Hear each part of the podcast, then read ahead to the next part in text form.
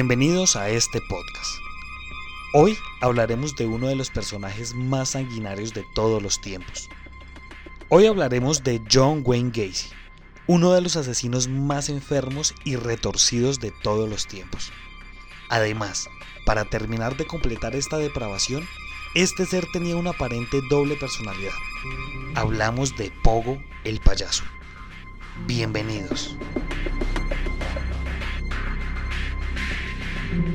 Esta historia comienza el 17 de mayo de 1942 en Chicago, Illinois.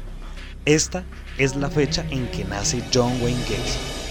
Este hombre muere a sus 52 años por una inyección letal en el centro correccional Crest Hill. Gacy fue el único varón de su casa, ya que su familia estaba conformada por sus dos hermanas, su madre y su padre. Este hombre desde su infancia sufrió de obesidad. Además de eso, era castigado fuertemente por su padre, un alcohólico que abusaba físicamente de toda su familia. Entre su infancia y adolescencia, su padre lo denigraba llamándolo marica, estúpido y niño de mamá. A los nueve años, un amigo de la familia abusó sexualmente de él. Cuando tenía 11 años, se golpeó en la frente con un columpio y como consecuencia se le formó un coágulo de sangre en el cerebro, que pasó desapercibido hasta la edad de 16 años, cuando comenzó a sufrir desmayos. Su padre pensó que esos episodios eran un esfuerzo para dar lástima y le acusó de estar fingiendo. Se le recetaron medicamentos para disolver el coágulo. Gacy asistió a cuatro colegios diferentes, pero acabó abandonando cada uno de ellos y nunca se graduó. A los 20 años, siguiendo el consejo de su padre, dejó su casa y se mudó a Las Vegas, donde trabajó en una funeraria durante tres meses antes de volver a Chicago, donde se inscribió y se graduó de la Northwest Business College. En 1964 se mudó a Springfield, Illinois, para trabajar como vendedor. Allí conoció a su compañera Marilyn Myers y se casaron en septiembre de 1964. Después de terminar su periodo de aprendiz, ascendió a encargado del departamento. Fue muy activo en organizaciones de Springfield, se unió a Jaycees y ascendió a vicepresidente en 1965. Después de esto, se mudó a Waterloo, Iowa, donde fue gerente de un restaurante de la cadena Kentucky Fried Chicken, perteneciente a la familia de su esposa. A partir de este punto, Gacy comenzaría su transformación. En 1968 terminó con su primer matrimonio después de ser declarado culpable, todo esto por abusar de varios menores, y fue sentenciado a 10 años de prisión. Pero después de 18 meses de estar recluido en la penitenciaría estatal, saldría en libertad condicional el 18 de junio de 1970. Todo esto fue debido a su buen comportamiento. En 1971 compró una casa en el sector anónimo de Norwood Park Township. Allí estableció su propio negocio dedicado a la construcción. Este negocio era llamado PDM Contracting. Se casó por segunda vez con una mujer que conoció en la secundaria y ella, junto a sus dos hijos, se mudaron con él. Allí se convirtió en un importante y respetado miembro de la comunidad, además de su show como payaso. Este hombre realizaba eventos benéficos, visitaba hospitales y allí visitaba a los niños que estaban en circunstancias difíciles. Todo esto lo hacía bajo su nombre, Pogo, quien era un payaso muy colorido que hacía reír a todas las personas a su alrededor. También se hizo partícipe activo del Partido Demócrata, como voluntario para limpiar las oficinas del partido. Y finalmente se convirtió en vocal de mesa, Vale aclarar que todas estas labores lo colocaron en un pedestal moral muy alto y era una persona bastante respetada en su comunidad. Ahora pasamos con los crímenes realizados por este ser. Iniciamos con Donald Borges de 15 años. Este joven era el hijo de un compañero de trabajo. Se dice que Gacy lo atrajo a su casa diciéndole que le mostraría películas pornográficas. Estando allí lo violó y lo asesinó. Después de esto asesinó a otro joven de 18 años, a quien violó y apuñaló en repetidas ocasiones, y lo enterró en su cementerio favorito, el sótano de su casa. Allí seguirían sus demás víctimas. Timothy McCoy, de 15 años, Mike Rossi, de 16 años, Darrell Sampson, de 18 años, Randall Refter, de 15 años, Samuel Stapleton, de 15 años, Michael Bonin, de 17 años. Y así sigue la lista, hasta completar 33 asesinatos. En este punto vale aclarar que de todos los asesinatos, alguno tenía que fallar. Pues bien, en 1977, un joven de 28 años llamado David Daniel se encontraba en una estación de buses.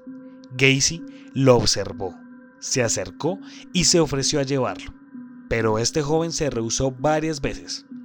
En su declaración, Daniel dijo que Gacy le insistió unas siete veces y le ofreció marihuana. Todo esto con el fin de convencerlo. ¿Con qué fin cuento esto? Pues este joven dio los detalles de cómo torturaba y asesinaba a sus víctimas, ya que es el único superviviente.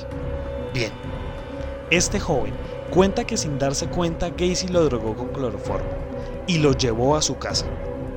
Allí él despertó y estaba atados de pies y manos en la pared. Además, estaba totalmente desnudo. Allí Gacy lo violó repetidas veces. Además de eso lo golpeó muchas veces rompiéndole los huesos. También decía que lo había cortado en varias partes del cuerpo. La víctima cuenta que esto excitaba a Gacy. También decía que intentó estrangularlo múltiples veces mientras lo violaba.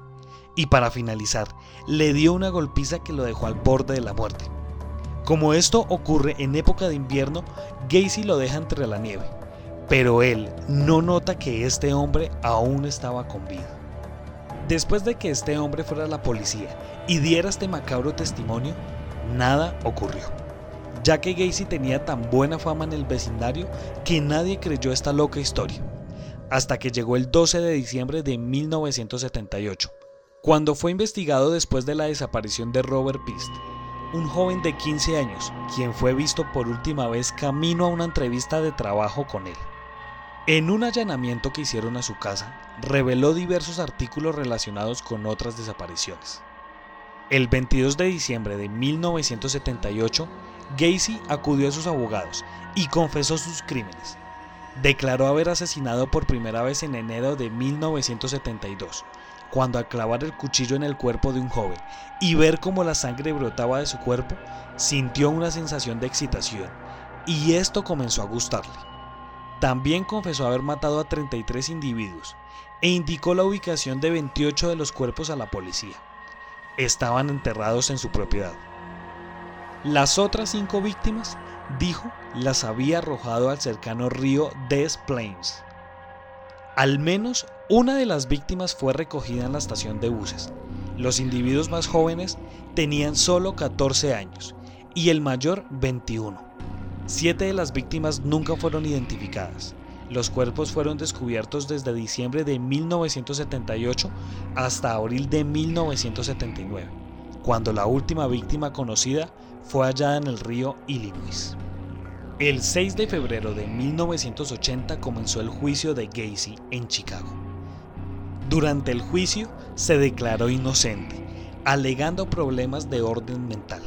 Sin embargo, su testimonio fue rotundamente rechazado, ya que se le realizaron estudios de orden mental, dando resultados negativos. Es decir, que no tenía ni padecía de problemas mentales. Su abogado argumentó que John tenía lapsos de locura temporal en el momento de cada asesinato, pero antes y después recobraba la normalidad para atraer y disponer a las víctimas.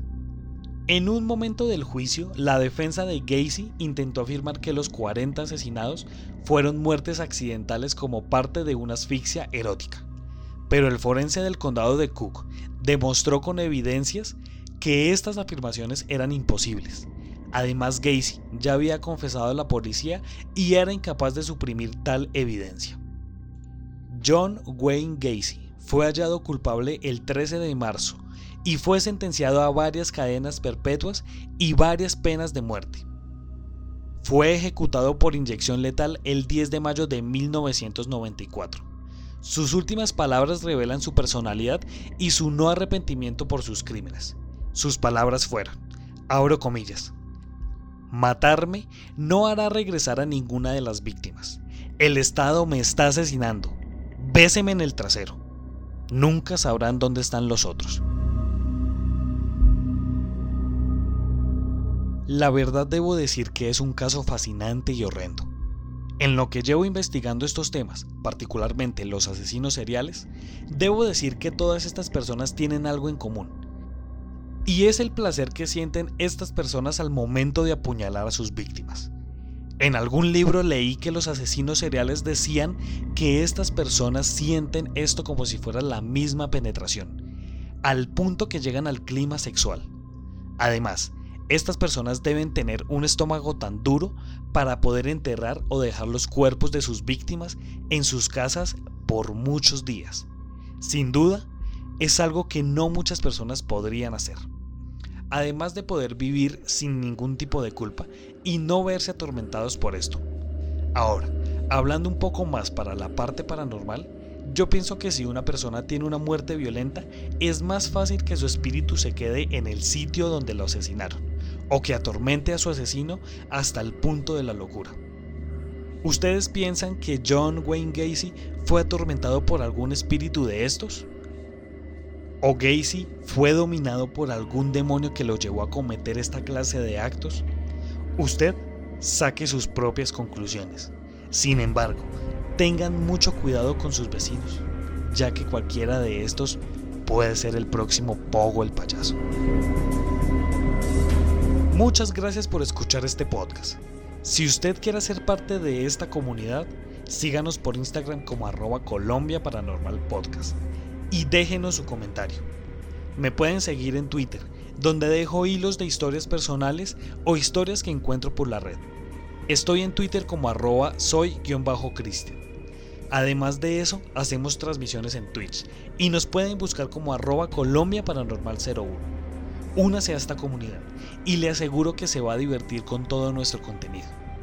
Muchas gracias y nos estaremos encontrando en otro caso misterioso de la Colombia Paranormal.